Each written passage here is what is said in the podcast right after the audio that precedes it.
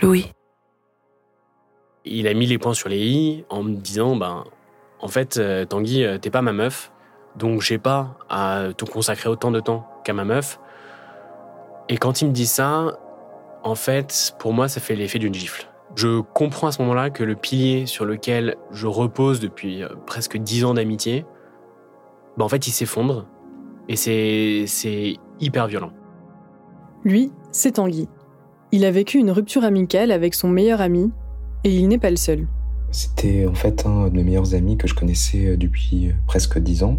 C'est entièrement de ma faute, je dirais, cet éloignement et cette rupture amicale. Je me suis effondrée. J'étais en pleurs, euh, gros sanglots toute la soirée. Et je ressens un vide euh, au niveau amitié. Enfin, j'avais jamais eu ça en termes d'amitié et je n'ai pas retrouvé non plus. Ma meilleure amie et moi, on était très proches pendant plusieurs années. Et finalement, on a fini par se séparer. Quand j'étais petit, j'en étais malade à l'idée de perdre un ami. Moi, ça, quand ça m'est arrivé quand j'étais en CE1, j'avais un super pote avec qui j'étais en maternelle et il a décidé de devenir super ami avec un autre mec. Je rentrais le soir en chialant dans les jupes de ma mère euh, parce que euh, ça me faisait mal de le voir s'éloigner alors que j'avais que 9 ans. Ces notes vocales, envoyées par mes amis et quelques auditrices de Louis Média, font suite à une grande question que je me suis posée dernièrement. Est-ce que je suis la seule à souffrir autant d'une rupture amicale? Parce que oui, je suis aussi passée par là récemment. C'était l'une de mes meilleures amies. Aucune de nous n'a dit je te quitte ou encore je ne t'aime plus. En fait, on ne s'est pas dit grand-chose. On avait une relation de confidente. On se racontait nos journées, nos secrets, nos questions existentielles. On se racontait beaucoup l'une à l'autre. Mais quand on confie trop de secrets à une seule personne, ça devient parfois un peu trop lourd à porter. Et ce qui devait arriver arriva. Un jour, je me rends compte que certaines confidences ont été ébruitées. On s'explique, et je me dis que c'est réglé. Ensuite, on ne se donne pas beaucoup de nouvelles, mais ça m'étonne pas plus que ça. On ne vit plus dans la même ville et on n'a jamais eu l'habitude de s'envoyer des messages tous les jours. Mais un jour, je me rends compte qu'il y a un problème. On se retrouve dans la même soirée et elle m'ignore, tout simplement. Après ça, je lui envoie plusieurs messages pour tenter de comprendre ce que je vis comme une rupture brutale. Je cherche ce que j'ai pu faire de mal, je suis en colère, triste, je me sens trahie, mais la plupart de ces messages ne sont pas ouverts. Bref, je me fais ghoster. Je n'ai plus de nouvelles. Mais alors, pourquoi ça fait si mal? Et surtout, comment bien rompre en amitié? Tout en prenant soin de soi et en respectant l'autre Émotion. Je me suis sentie soulagée, j'avais trouvé les gens qui parlent de ce que moi je vis. Ça, ça me fait rire, ça me fait rire. Là, il y a les lumières, elles se sont allumées à tous les étages. J'ai tellement adoré que je me suis dit, ben, j'en veux encore. Mais j'avais pas vu venir ça du tout, mais quoi? Mais je suis à fond Émotion. Émotion. Émotion.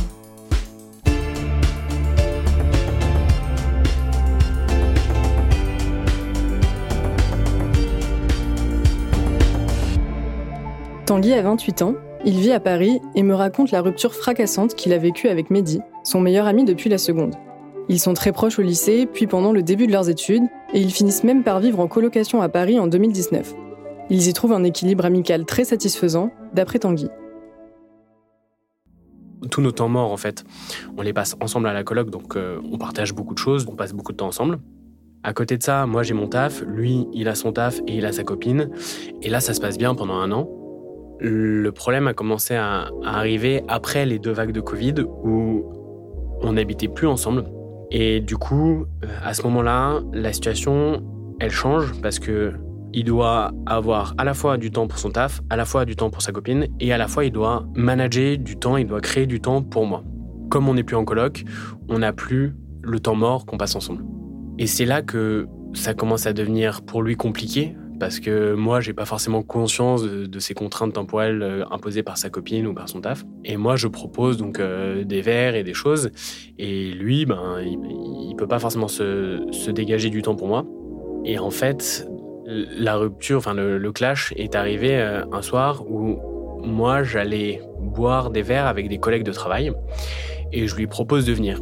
Et lui, je pense pour pas m'affecter parce qu'il sait que je suis euh, assez sensible sur cette question-là de temps passé avec lui, il reste un petit peu évasif Et moi, comme je comprends un peu ce qui m'arrange, je me dis, bah ok, il va venir. Et le jour J, je l'appelle et je lui dis, bah du coup, on se donne rendez-vous à 19h30 au bar. Il me dit, non, je viens pas. Et là, j'ai, je, me- suis énervé en fait. Ça m'a saoulé. Je me suis dit que euh, il était mal organisé. euh, j'ai été peiné par son refus parce que pour moi, ça avait été clair dans ma tête qu'il allait être présent. Ça, c'est la version de Tanguy. Mais j'ai eu envie de vous faire entendre aussi celle de Mehdi, parce qu'il y a toujours deux facettes d'une même histoire. Il m'en a voulu me dire ah mais pourquoi tu viens pas? Pourquoi? Ça c'est quand même un pattern qui revient assez souvent dans l'amitié c'est quand même euh, je dis oui un peu pour temporiser et je dis non au dernier moment pour minimiser le temps où, où- où Tanguy me reproche de toujours dire non Donc finalement, je vais boire mon coup avec, euh, avec mes amis et euh, quelques jours plus tard, Mehdi et moi, on se retrouve au bar et euh, il savait que moi j'étais en colère, je lui avais exprimé ma, ma colère et en fait il a mis les points sur les i en me disant ben en fait euh, Tanguy euh, t'es pas ma meuf donc j'ai pas à te consacrer autant de temps qu'à ma meuf. Tu peux plus attendre de moi que je consacre autant de temps avec toi. Et quand il me dit ça, en fait, pour moi, ça fait l'effet d'une gifle. Ça fait l'effet d'une gifle parce que je sens que ce qu'il me dit à ce moment-là, c'est hyper sérieux et je sens qu'il y a un truc qui se brise. À ce moment-là, on est en 2020, et Mehdi commence son année de Master 2 en recherche, décisive pour son avenir. et je lui dis bah en fait euh, je, risque de souvent te dire non si tu me proposes euh, aussi souvent des after-work avec tes collègues euh. je me sentais légitime de dire non parce que c'était avec ses collègues il avait pas vraiment de raison de, m'inviter moi on a d'autres occasions pour se voir nous deux ou avec d'autres amis et je lui dis mais attention cette année moi c'est une année sérieuse je peux pas euh, euh, accorder autant de temps que l'année précédente. Prépare-toi quoi. Enfin je risque de te dire non euh, j'ai été sec je me rappelle plus exactement ce que j'ai dit. J'ai dû lui dire par exemple bah, va voir d'autres personnes d'autres potes prends plus de temps avec d'autres amis y a pas que moi trouve-toi une meuf. J'ai dû, lui dire ça je pense. Et finalement il m'a dit bah tu viens pas dormir chez moi ce soir je suis pas d'humeur à ça t'as été dur et tout. Pour moi, je, comprends à ce moment-là que le pilier sur lequel je repose depuis euh, presque dix ans d'amitié, bah, en fait, il s'effondre et c'est hyper violent. À ce moment-là, on est dans un bar à, Paris et je me, souviens, euh, j'avais une bière et, j'avais même plus envie de la boire euh, parce que, parce que j'avais la gorge sèche. Enfin, je ressens les mêmes choses qu'une rupture, que, que si je m'étais fait larguer par une meuf que j'aimais. Je me prends un, coup dans la gueule parce que je comprends que, la relation, notre amitié telle que je la concevais, elle est pas durable dans le temps avec lui. Ce soir-là, je, rentre à pied et ouais, en vrai, j'éclate en sanglots euh, et c'est assez violent. La rupture est une expérience physique, corporelle. Nous ressentons la douleur de la rupture qui est un arrachement. Les liens avec les autres et le monde qui nous environne ne sont jamais si sensibles qu'au moment où nous les perdons. Plus exactement au moment où nous sommes arrachés à ceux qui comptent pour nous, à notre cadre familier, à une vie commune qui s'est inscrite en nous, qui s'est incarnée. Rupture, Claire Marin, édition de l'Observatoire, 2019. Du coup, je comprends que que notre relation amicale, elle est pas équilibrée. Je comprends que moi, je suis beaucoup plus dépendant de lui que lui ne l'est de moi. Et ça, ça me fait mal. Cette notion d'équilibre, c'est l'une des clés de l'incompréhension entre les deux amis. Comme vous l'avez entendu, Tanguy décrit Mehdi comme quelqu'un de peu organisé, et Mehdi le décrit comme une personne très en demande, qui veut toujours prévoir de nombreuses activités. C'est pour ça que Mehdi a un discours sec, il se sent envahi, mais ne sait pas comment le dire sans blesser Tanguy. quand je suis allé au bar avec Tanguy, avec comme projet euh, qu'on avait euh, de passer la nuit euh, dans son studio, j'avais clairement pas en tête que ça allait être le soir de la rupture. Parce que ensuite, je me rappelle être, être tout penaud à la sortie du bar. mes plans changent. Je vais rentrer chez moi pour dormir. en plus, c'était en dehors de Paris. Il fallait traverser tout Paris. Avec du recul, je me rappelle, je me rappelle me remémorer cette interaction et me dire ah oui j'ai été j'ai été trop froid, j'ai été trop sec. Enfin, j'ai manqué de tendresse, de bienveillance. euh, j'ai manqué de je, je me rappelle pas lui avoir dit mais du coup est-ce que ça va là en ce moment dans ta vie? Qu'est-ce qui se passe? Euh, Peut-être que mon but c'était vraiment de mettre le haut là, euh, mettre en garde. et en fait, lui, il a mal pris. il l'a pris comme ah ben en fait, tu veux plus qu'on soit potes quoi.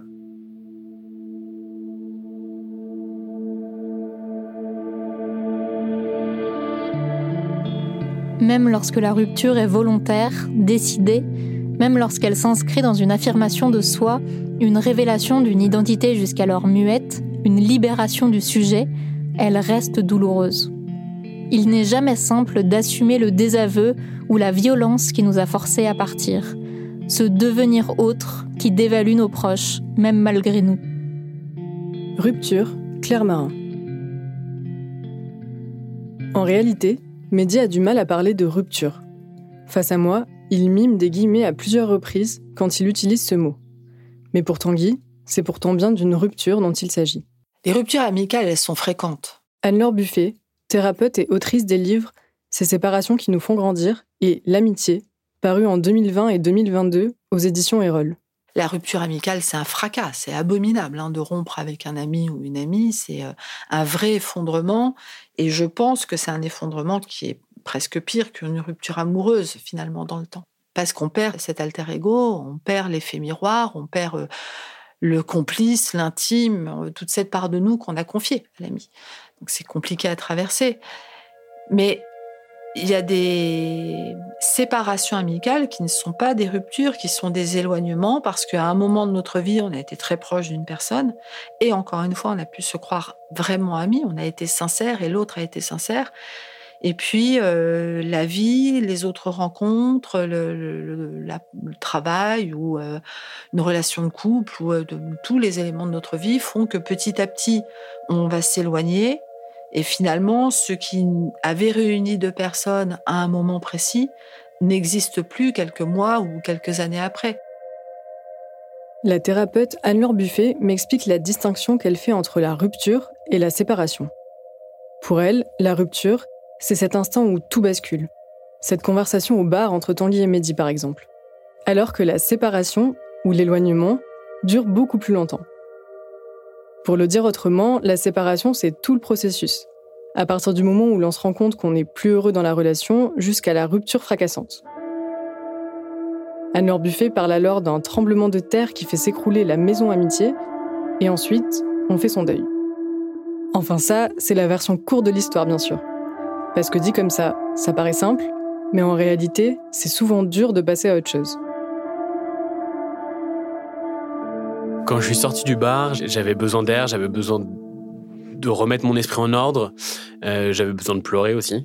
du coup, euh, je suis rentré chez moi à pied et euh, j'ai fait un long détour. En fait, je me suis baladé dans les rues de Paris, ce qui m'a fait du bien parce que je pense que en marchant, ça m'aide à, penser et à, organiser mes pensées. Et du coup, je me suis perdu dans, dans les rues du 16e à pleurer et à réfléchir sur ce qui venait de se passer le fait d'avoir besoin de rentrer, de me balader et de pleurer, ça m'a particulièrement étonné. Enfin, je me suis vraiment dit, euh, putain, je pensais pas que se faire remballer par un pote pouvait euh, créer ce, sentiment-là. Je pensais vraiment que c'était que quand on pouvait avoir une rupture sentimentale, quand on s'était fait larguer par sa copine, qu'on pouvait être euh, à ce point affecté. Et non, moi, j'étais vraiment affecté au point d'avoir besoin de pleurer, avoir besoin de marcher. Euh, je m'attendais pas à avoir besoin de ça. Dire j'ai perdu un ami, c'est comme si tout d'un coup, soi-même, on était porteur d'une faute qui fait qu'on n'a plus la qualité, la compétence, l'humanité pour pouvoir être l'ami de quelqu'un.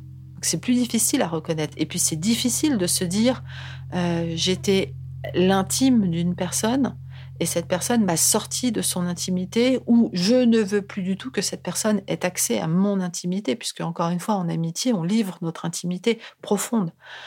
Donc, euh, aller dire on n'est plus amis, les enfants y arrivent très bien, c'est mon meilleur ami, puis le soir ils rentrent, c'est plus mon ami, pour jamais, pour toujours, je le déteste, et puis le lendemain ils sont re à nouveau meilleurs amis. Pour les adultes, c'est beaucoup plus compliqué. Dans son ouvrage L'amitié, un lien social, paru aux éditions La Découverte en 1997, la sociologue Claire Bidard évoque un âge de l'amitié. Elle explique qu'à l'école, les enfants se font très facilement des amis. Mais avec l'âge, c'est de plus en plus compliqué, car on côtoie moins de personnes au quotidien. C'est peut-être pour ça que c'est plus facile pour les enfants. Comme ils sont plus entourés et moins conscients des répercussions, ils vont avoir plus facilement des conclusions radicales et honnêtes face à un conflit. Peut-être que l'on pourrait directement s'inspirer de leur façon de faire pour surmonter notre pudeur.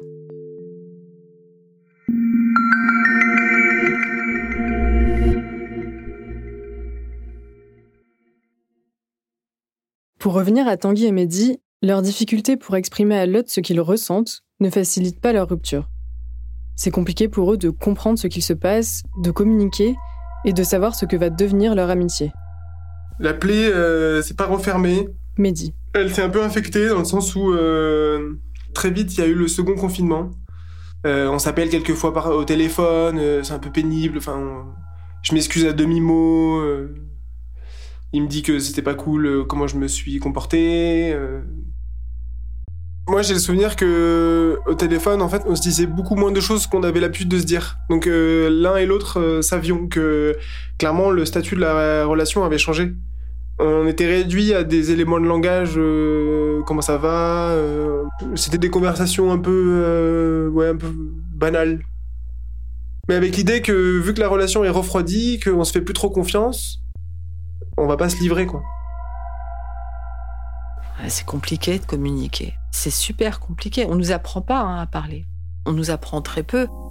On commence à le faire avec les plus jeunes, mais on a été privé du langage des émotions. On a été privé du droit de dire à l'autre je t'aime mais tu me fais de la peine comme si euh, l'amour ou l'amitié pouvait tout excuser tout effacer on a été privé des mots qui risqueraient de blesser l'autre pour ça aussi souvent que des colères vont s'auto-alimenter et que ça finit dans des drames, des injures, des insultes, parce qu'on n'a pas ces mots-là. On nous a appris, en tout cas euh, jusqu'aux générations les plus récentes, on nous a appris à, au nom de l'amour, au nom de l'amitié, à accepter, à subir, à euh, tolérer l'autre tel qu'il est, donc quelque part à s'oublier totalement dans ces relations-là. Une solution pour mieux vivre la rupture, c'est simplement d'en parler, pour éviter d'en arriver au drame. Alors, si on veut une amitié qui nous correspond vraiment, il faut l'ajuster au fur et à mesure. Pour cela, objectif numéro 1, définir les attentes de chacun, ce qu'on attend de l'autre et ce qu'on attend de la relation. Et ces attentes, le mieux c'est encore de les clarifier dès le début de la relation. Mehdi et Tanguy reviennent sur leurs premières années d'amitié. Avec Tanguy, on a eu une amitié extraordinaire, ou alors dans le versant négatif du terme, anormal. C'est-à-dire qu'on a dépassé certaines limites de ce qui était euh, attendu par le plus grand nombre euh, d'une amitié entre un, homme et un homme. Donc déjà, on, on avait une intimité très poussée, qu'on passait beaucoup de temps ensemble exclusivement. On pouvait faire des siestes ensemble dans le même lit, euh, on pouvait... euh, ça pouvait arriver peut-être euh, qu'on se douche ensemble ou des choses comme ça. Ça a été mal perçu par mon père et aussi par d'autres personnes comme nos frères qui posaient des questions sur Ah bon, mais vous dormez dans le même lit, comment ça? Mehdi, je l'ai rencontré au lycée, en seconde. Je me souviens très bien de notre rencontre. On allait rentrer dans la classe de notre prof d'histoire, je pense, qui devait être notre prof principal. On était dans la queue euh, pour rentrer dans la classe. Et moi, je m'approche de lui et euh, je lui pose une question euh, absolument gênante. je me tourne vers lui et la première chose que je lui dis, c'est Moi, je suis sûr que toi, tu regardes du porno. Et c'est comme ça que notre amitié a commencé. C'était il, il y a 13 ou 14 ans maintenant. Mais pour faire durer l'amitié, il faut aussi des points d'ancrage. Moi, j'étais très sportif, je nageais en compétition. Et euh, je pense que ça donnait envie à Tanguy d'être aussi sportif. J'avais une certaine carrure euh, qu'il n'avait pas, et je pense qu'il complexait un peu par rapport à ça. Et très vite, il s'est mis à la natation, par exemple. Après, il avait des choses euh, personnelles que j'appréciais, hein, justement, peut-être ce côté transgressif, ce côté un peu rebelle. Et euh, bon, on a partagé les mêmes questionnements au moment de l'adolescence euh, à propos euh, des filles, à propos de notre corps, à propos de ce qu'on veut faire de la vie, de notre vision du monde. Et on avait une vision du monde. on commençait à prendre conscience des travers du monde qu'on nous proposait. Et on avait la même vision d'un monde idéal, un monde un peu utopiste, hein, évidemment, mais un monde qu'on veut voir plus juste, plus écologique, plus inclusif. Et ça, ça nous a beaucoup unis, je pense. Un ami, a priori, on va tout lui dire. On se met à nu devant un ami. En amitié, on devrait être capable d'être parfaitement nous-mêmes, c'est-à-dire de, se montrer tel qu'on est profondément, avec euh, nos blessures, avec nos vulnérabilités, avec euh, nos réussites, parce que heureusement, la, vie n'est pas que souffrance et douleur. Et pouvoir, et on le, enfin, on arrive avec tout ça et on va le déverser sans aucune honte. Et on va recevoir de notre ami une parole euh, qui est complètement libérée aussi de toute honte ou de toute culpabilité. Mais en, en amour, on se souhaite parfait, en amitié, on accepte la faille de l'autre et on livre nos failles plus facilement. Et c'est bien là le cœur du problème. Alors qu'on s'est entièrement livré, qu'on a fait une totale confiance à l'autre, il nous quitte et nous oublie quand même. C'est d'autant plus vertigineux et douloureux. Dans une relation entre deux personnes, on peut avoir été extrêmement honnête, extrêmement sincère, et les deux avoir été extrêmement sincères. Dans une amitié, qui va s'arrêter, c'est pas pour autant qu'il y a une trahison. Il y a une force à un moment et une force qui n'a pas forcément besoin d'être nommée, mais une force dans la relation qui fait que cette amitié-là, à un moment, a été euh, vraie. Et ça, c'est dur à envisager, qu'on ne peut pas tout surmonter aux côtés de ses amis, se soutenir, s'écouter et se conseiller en toutes circonstances. Une fois que la tempête est passée, qu'on a tenté de communiquer mais que rien n'y fait, on arrive alors à une étape que l'on n'avait pas forcément anticipée, peut-être même jamais envisagée, c'est l'après-rupture. Directement, j'ai eu un, une réaction de survie en mode euh, il faut à tout prix que ça n'arrive pas avec mes autres amis. Et du coup, j'ai maintenu une relation avec euh, mes autres amis que j'ai beaucoup développée, en fait, euh, peut-être un peu pour compenser. Mais en, en, même temps, je me suis dit, ben, j'ai peut-être réalisé ou pris davantage conscience qu'en fait, bah, mes autres amis étaient aussi hyper importants pour moi. Même quand euh, j'étais euh, hyper proche de Mehdi, bah, j'avais ces autres amis qui étaient présents. Et, ouais, il y, a eu, je pense, un rééquilibrage de notre amitié. Donc pendant le confinement, ou à partir du moment où changé plus du tout avec Mehdi, bah, j'ai commencé à échanger un peu plus avec mes autres amis. Et surtout, en gardant en tête l'idée de pas être trop oppressant, de faire très attention à ça. Il se trouve que le moment où on se parlait plus, j'ai démissionné, je suis allé découvrir le monde du maraîchage euh, dans les Pyrénées. Après, j'ai bougé en Bretagne. Euh, après, j'ai vécu dans une asso avec des anciens SDF où j'ai rencontré d'ailleurs une, une, fille. Donc euh, là, j'étais aussi, j'ai été en couple à ce moment-là. Bref, il y a eu beaucoup de changements dans ma vie. J'ai beaucoup bougé géographiquement, ce qui fait que j'ai rencontré plein de nouvelles personnes. Et ça, ça m'a aidé en fait à euh, ne pas rester bloqué à, à Paris euh, avec ce manque ressenti. Quoi. Ce n'est pas la première fois que j'entends ce genre de discours après une rupture, que la personne prend des décisions radicales, change de style de vie, fait des choses qu'elle n'osait pas faire avant. Comme si la rupture donnait l'impulsion nécessaire, et en même temps que ces changements occupaient l'esprit tourmenté. Selon Anne-Laure Buffet, s'il y a bien une chose à ne pas faire, c'est de ressasser et de réécrire le passé, parce que c'est une façon de trahir l'histoire si on revisite notre histoire alors qu'on est débordé par une émotion euh, qui est quand même faite à la fois de, de peine et d'incompréhension et de colère, si on revisite notre histoire à l'aune de ces émotions-là, on trahit notre histoire. Ce que l'on a vécu, on l'a vécu en toute sincérité et ça nous a apporté quelque chose à ce moment-là et, et c'est ce qu'il faudrait pouvoir garder. Après la rupture, je pense que j'ai repensé au moment qu'on a eu. Et un truc qui m'a fait mal, c'est de me dire, ouais, est-ce que, est-ce que les moments qu'on a partagés ensemble, en fait, est-ce qu'on les a vécus de la même manière? Est-ce qu'on les a vécus de la manière dont je pensais qu'on les avait vécus? L'amitié, c'est un sentiment d'amour quand même, c'est une forme d'amour pour l'autre. C'est comme une relation amoureuse toutes les relations amoureuses ne se finissent pas euh, dans le sang et heureusement, on peut se séparer, on peut ne plus s'aimer. C'est pas pour autant qu'on a été euh, trahi, qu'on a été abusé, qu'on nous a menti pendant la durée de la relation. Donc c'est quand même au moment de la rupture, quand il y a rupture, essayer de conserver cette honnêteté vis-à-vis -vis de soi et même vis-à-vis -vis de l'autre en disant on peut ne plus s'apprécier, on peut désirer ne plus du tout voir la tête de quelqu'un qu'on ne supporte plus pour une raison bien particulière. Mais ce que l'on a vécu, si on l'a sincèrement vécu, ça fait partie de nous et essayer de mettre un voile grisâtre, voire noirâtre dessus, finalement, c'est aussi se faire du mal, se faire du tort et d'une certaine manière faire du tort à l'autre. Mais alors, comment on fait concrètement pour ne pas tout remettre en question? Ne pas se faire de mal lorsque l'on rompt avec quelqu'un. On peut dire c'était merveilleux et je suis profondément malheureux que ça ne soit plus et je vais devoir dépasser cette peine que j'ai, mais je conserve tout de même euh, tous ces moments partagés, toutes ces découvertes faites ensemble, tout ce que l'on a vécu. J'ai ressenti les mêmes sentiments qu'une rupture amoureuse.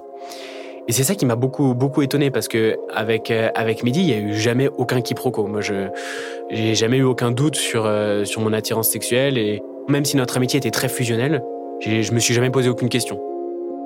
Mais quand il m'a quand il a mis un terme à notre amitié, quand il y a eu le clash, ouais, c'est ça qui m'a étonné. Je me suis, j'ai ressenti les mêmes choses. Le cœur brisé, vraiment cette sensation de, de vide, la, bouche pâteuse, euh, la gorge sèche et, euh, le truc vertigineux de dire putain, wow, je pensais pas que ça pouvait arriver. Je me prends ça dans la gueule, je me fais larguer quoi. Au moment où ça se passe, toi dans ta tête tu cries putain non, c'est pas vrai, tu genre euh, non, je veux pas qu'il se passe ça. Genre t'as envie de revenir quelques minutes en avant, de dire genre dis pas ça, tais-toi et on passe à autre chose et on continue notre, relation, tu vois. Oh, en apparence, quand il y a une rupture, on a, en apparence, hein, on a les mêmes émotions. Quand on est dans le creux de la vague de l'émotion, quand on est emporté par l'émotion, et, pour certaines personnes, euh, encore une fois, ça va être des larmes, des sanglots qui sont complètement étouffants. C'est peut-être pas judicieux de se questionner pile à ce moment-là, et c'est souvent impossible. Mais en revanche, c'est quand même oser à un moment se dire, mais pourquoi est-ce que je suis autant bouleversée? Pourquoi cette relation-là est si importante pour moi? Pourquoi cette personne-là, en fait, au-delà de la relation? Pourquoi cette personne-là est si importante De quoi je l'ai chargée sans en être vraiment conscient? Qu'est-ce que je lui ai confié? Qu'est-ce que je lui ai demandé? Et là, après, on rentre ben justement plus dans un travail thérapeutique. C'est difficile parfois de se poser les questions tout seul. Après un voyage d'un an en vélo, Tanguy revient à Paris et envoie un message à tout son groupe d'amis pour leur proposer un verre, puis un séjour de retrouvailles en Bretagne. Mehdi répond entièrement présent à toutes ces sollicitations. Tanguy est d'abord surpris, mais se réjouit. Depuis leur conversation de rupture trois ans plus tôt, leurs seuls contacts ont été des conversations téléphoniques froides durant le confinement, puis les newsletters envoyés par Tanguy au cours de son périple. Rien de plus. C'est lors de ce séjour dans la maison familiale bretonne de Tanguy qu'ils reprennent contact et débriefent enfin leur rupture. Très lui et moi, de ne pas avoir débriefé de, notre rupture amicale. Et on en rigolait on se disait euh, qu'il fallait qu'on en parle, on était conscient qu'il fallait qu'on fasse le point sur ce sujet. Et on, en discutait, tu vois, on en rigolait, on se disait, ouais, ben, on, va, se prendre un café et tout, on va discuter. Bon, il se trouve qu'en fait, euh, on était, on était une dizaine de potes dans la maison, donc euh, c'était compliqué d'avoir des moments d'intimité. Et effectivement, le moment où on a décidé d'en parler, je me souviens, c'est on est dans une maison avec une, véranda en, verre, là, il faisait assez beau, c'était un peu à la fin de journée, euh, tous les potes vaquaient à leurs occupations, il y en avait qui jouaient à des jeux, euh, voilà, on était un peu tous dans la véranda, tous les dix. Et en fait, euh, assez naturellement, lui, ou moi, moi je peut-être lui qui vient, moi, moi, moi, je me souviens, je crois que je suis assis sur un, sur un canapé, je bois une bière tranquille, après la fin de la journée, je me repose. Et lui, il vient à côté de moi, et en fait, à voix basse, on commence à, à discuter et dire bah, en fait on en parle ou on n'en parle pas, bah, qu'est-ce que tu as à me dire à ce sujet et On a débriefé et moi je lui ai dit à quel point j'avais été peiné de ce qui s'était passé. Lui, il m'a expliqué pourquoi euh, il en était euh, arrivé là et euh, il m'a expliqué de son côté un peu comment il avait vécu le, truc. Et à ce moment-là, je pense que je ressens du, soulagement. Du soulagement de me dire, bah en fait, on peut en parler. Et ça fait du bien. Et en fait, c'est assez c'est assez poétique ce moment parce que je suis avec tous mes amis. On est euh, en Bretagne dans cette maison que j'aime particulièrement. Et on est sous la véranda, il fait beau, il y a un soleil couchant et on a une petite bière et c'est un moment hyper posé, il y a une petite musique, c'est calme et tout. Et à voix basse pour pas gêner les autres, pour pas laver notre, linge sale en public, tu vois. On discute et on, on s'explique les choses. Tanguy ne me raconte pas le contenu concret de leur conversation. Ça m'a intrigué et je l'ai recontacté pour en savoir plus. On en a discuté par messages vocaux. Et globalement, on s'est aussi euh, demandé pardon. En fait, on a, on s'est rendu compte que qu'on avait été maladroit l'un envers l'autre et euh, on s'est demandé pardon. Finalement, ce que montre Tanguy, c'est que parfois, reconnaître ses torts peut faire évoluer une situation stagnante et inconfortable. Et à la fin de la discussion, c'est tous les deux euh, compris, enfin, on, a- on était tous les deux d'accord pour dire qu'en fait, oui, notre amitié, elle était basée sur quelque chose de réel et que, et que, que oui, on s'entendait particulièrement bien et que oui, on avait cette intimité qui sortait pas de nulle part. Ils se disent chacun, à leur manière, qu'ils se manquent et qu'ils regrettent la situation. Ils ont envie de retrouver l'intimité qu'ils avaient auparavant, mais pas la même relation. Bah, il, a, il a plus le titre euh, meilleur ami. Euh, je l'appelle plus mon Guitou. Je l'appelle juste Guitou. Mais clairement, euh, bah, du fait de notre histoire euh, commune, euh, du fait qu'il y a, y a quand même un feeling toujours aussi fort, quoi. Enfin, on se comprend assez vite.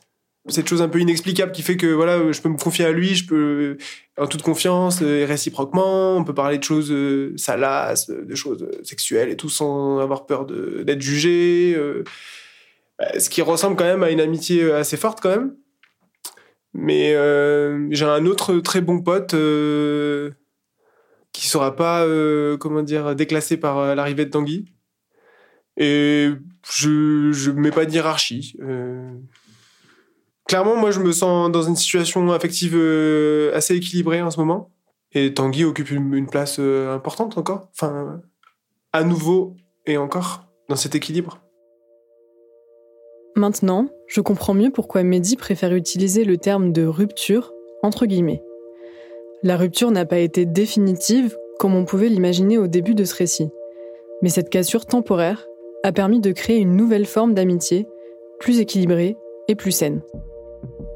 Ce que je comprends, c'est qu'ils n'ont pas rompu au sens de couper les ponts, mais qu'ils ont choisi en conscience d'abandonner un modèle d'amitié qui ne leur correspondait plus. Mais en fait, c'est- il n'y avait pas la volonté de rompre avec l'autre, il y avait la volonté de sauter de la roue du hamster pour pouvoir créer autre chose sans savoir comment le, le mettre en place. Pour oser sauter de la roue du hamster, la communication est primordiale. Et euh, si donc, on va dire, cette euh, fracture, à défaut de dire rupture, cette fracture à un moment fait que, comme toute fracture, elle peut être réparée, elle peut être consolidée. Et dans ce cas-là, l'amitié aura eu un moment euh, compliqué, mais les deux vont dépasser complètement cette fracture-là parce que elle a été nécessaire pour pouvoir communiquer, pour pouvoir parler et pour pouvoir continuer le lien c'est bénéfique. Ça évite justement peut-être d'arriver à la rupture définitive sans avoir parlé. D'après Anne-Laure Buffet, ces fractures arrivent régulièrement entre les bons amis. Et tant mieux. Ça permet de mettre les choses à plat, de se resituer dans la relation sans entacher l'amitié. C'est même quelque part être extrêmement honnête que de dire à l'autre, là, en fait, je ne te supporte plus. Je t'aime profondément, mais je te supporte plus. Donc il faut qu'on en parle. Ça peut être nécessaire, c'est très enrichissant, je crois. Et puis, très certainement, les plus belles histoires d'amitié, comme les plus belles histoires d'amour, celles qui vraiment sont amenées à durer et à durer totalement, sont celles où chacun ayant la possibilité de s'exprimer et de dire son, mécontentement ou son opposition, trouve cette place-là. Le moment du désaccord, il est jamais agréable. Mais au-delà du désaccord, au-delà même d'un possible conflit, le sentiment profond est tellement sincère, tellement honnête qu'ils vont se retrouver. Je tiens à préciser tout de même que, parfois, ce sentiment sincère et honnête ne suffit pas à recoller les morceaux. Et c'est là que la rupture est définitive. Et c'est OK. Une rupture définitive n'est pas égale à une rupture ratée. Il n'y a pas vraiment de rupture réussie. Il y a seulement des manières de les vivre au mieux, en respectant ses émotions et celles de l'autre. Pour revenir et finir sur mon histoire personnelle, que je vous partageais en début d'épisode, elle n'a pas eu la même issue que celle de Tanguy et Mehdi, mais on a fini par avoir cette fameuse explication. Après plusieurs mois de silence et de ghosting, mon ami me propose un jour de boire un café. On se donne rendez-vous un dimanche pluvieux sur une terrasse parisienne. Assise face à face, pendant plusieurs heures, on enchaîne les cigarettes pour oublier le malaise. Et je pose toutes les questions qui me travaillent depuis des mois. J'ai besoin de comprendre pourquoi notre pacte de confiance s'est brisé pour avancer. Comme Tanguy et Mehdi, chacune donne son point de vue, explique comment elle a vécu la situation, pourquoi elle a agi comme elle l'a fait, et s'excuse. Je comprends alors que je n'ai rien fait de mal, que la violence de notre rupture vient surtout d'un manque de communication, qui a créé une amertume disproportionnée. Même si cet échange ne répare pas notre relation, il me permet au moins de passer à autre chose. En amitié, la rupture est parfois la seule issue. C'est dur à vivre et ça remet beaucoup de choses en question, mais perdre un ami ne fait pas de vous une mauvaise personne. Les ruptures sont nôtres, qu'on les décide ou qu'on les subisse. Rompre avec sa famille, ses amis, son amant, son milieu, changer de métier, de pays, de langue, les ruptures nous construisent peut-être plus encore que les liens. Notre définition est tout autant dans nos bifurcations que dans nos lignes droites, autant dans les sorties de route, les accros au contrat que dans le contrat lui-même. Rupture, Claire Marin, édition de l'Observatoire, 2019.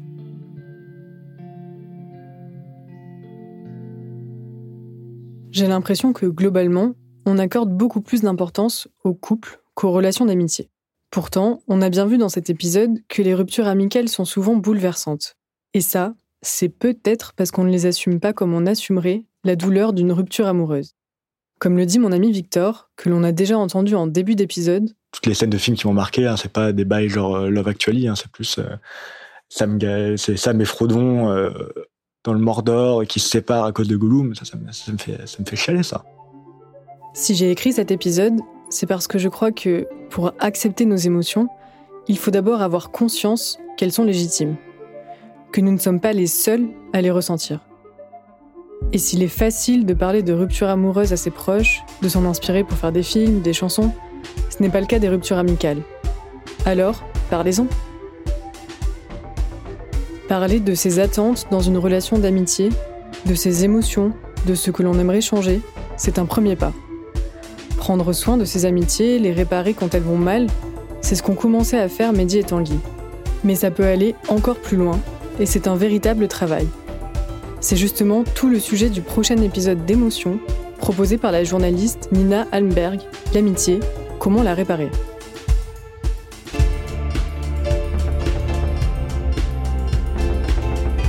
Je suis Perrine Bontemps et vous venez d'écouter Émotion. J'ai tourné, écrit et monté cet épisode la réalisation sonore est de Clémence Relia. Vous pourrez retrouver toutes les références citées dans l'épisode sur notre site. Léna Coutreau est la productrice d'émotion, accompagnée d'Elsa Berthaud. Merci pour votre écoute et retrouvez Émotion là où vous aimez écouter vos podcasts.